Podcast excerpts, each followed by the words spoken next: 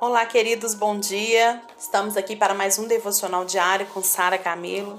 Que a graça e a paz do Senhor Jesus estejam no seu coração.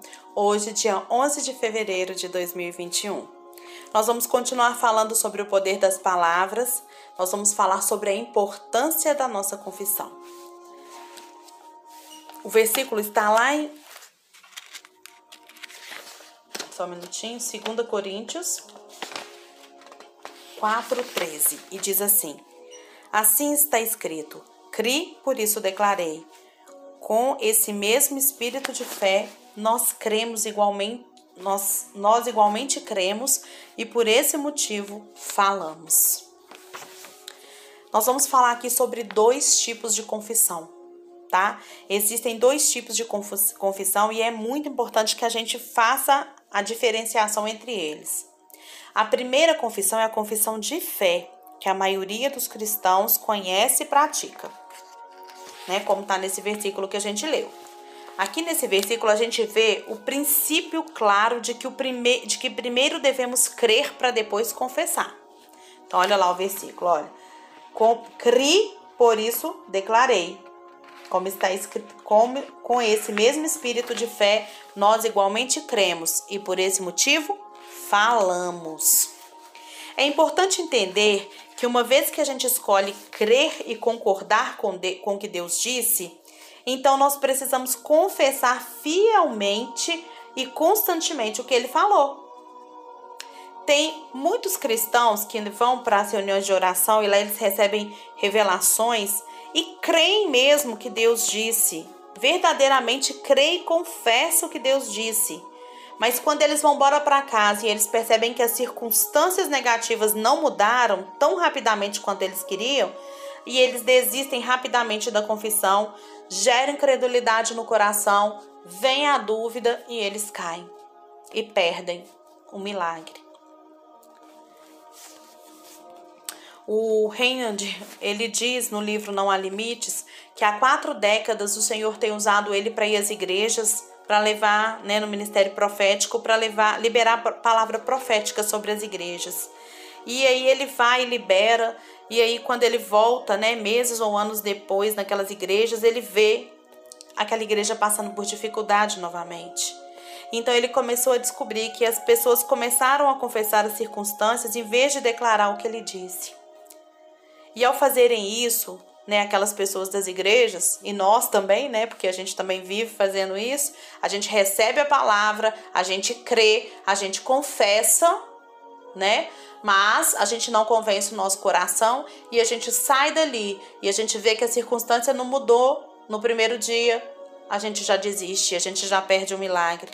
E quando a gente faz isso, a gente abre o coração para a dúvida e aborda e abortamos a palavra criativa de Deus. Gente, imagina. Nossa, como seria se o povo de Deus parasse de cometer esses abortos, esses abortos espirituais? O segundo tipo de confissão, queridos, é a que fazemos para convencer o nosso próprio coração. Então, presta atenção: a primeira confissão é a confissão de fé. Primeiro cri, depois declarei. O segundo tipo de confissão é a confissão para convencer o nosso próprio coração. E aqui é importante ter, a gente entender né, que em nosso coração e na nossa mente, que jamais, jamais nós confessamos algo no intuito de convencer Deus a fazer qualquer coisa por nós. Se a gente fizer isso, a gente já está errando. A confissão de fé é a gente crer naquilo que Deus já nos deu em Cristo Jesus e convencer o nosso coração que isso é verdade. Mas quando a gente fica tentando fazer isso com o intuito de mudar o coração de Deus, de convencer a Deus a fazer algo por nós, a gente está errado. Não há nada de errado na confissão para convencer o nosso coração. Sempre que nós compreendamos claramente a diferença entre, a entre ela e a confissão de fé. Se a gente confundir esses dois tipos de confissão que muitos cristãos fazem, nós ficaremos desapontados, confusos e limitados. Se confessarmos algo em que nosso coração não crê de verdade, enganamos a nós mesmos ao pensar que cremos no que confessamos e então nós estaremos em grande perigo, irmãos. Nunca é demais a gente falar que todas as nossas confissões, elas devem ser baseadas na palavra de Deus.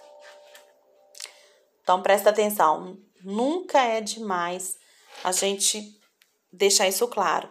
As nossas confissões, elas devem ser sempre baseadas na palavra de Deus.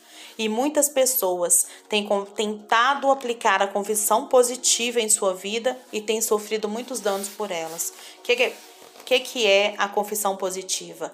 Ah, vai dar certo. Ai, tudo na minha vida vai dar certo.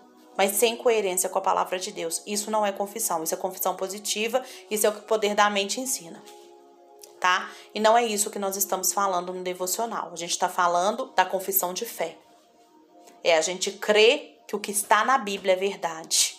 É a gente crer que o que está escrito aqui é o que vai se cumprir na minha vida. É, às vezes você pode, você pode crer no seu coração, né, que você é uma pessoa, uma no, às vezes você pode não crer em seu coração que você é uma nova criatura totalmente justa em Cristo Jesus. Então, você acha que porque você não crê no seu coração isso, que você é uma nova criatura em Cristo Jesus, você não deve confessar isso na sua vida? Errado, tá? Ainda que eu não creia, você precisa declarar a sua confissão de fé bíblica tá? Para que o seu coração seja convencido disso. Talvez você tenha sido criado num regime, né, num sistema religioso que lhe ensinou que você poderia facilmente perder a sua salvação e aceitação diante de Deus, e que a sua justiça depende das suas obras. Então, quando você começa a declarar: sou totalmente justo, sou uma nova criatura, você se sente um hipócrita, hipócrita principalmente se você tiver tido um dia ruim, tiver acabado de pecar ou brigar com seu cônjuge. Porque o seu coração não crê nessas verdades. Sabe por que, que isso acontece? Porque você crê naquilo que está na sua mente, nos seus defeitos e nas suas fraquezas, em vez de crer quem você é em Cristo Jesus. Mas mesmo assim, irmãos, não pare de confessar a palavra de Deus, porque chegará um momento em que você vai convencer o seu coração. E então a sua confissão realmente será uma confissão de fé.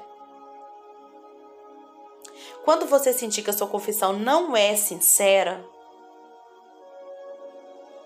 porque você sente algo diferente, simplesmente declare: Deus disse, então é verdade.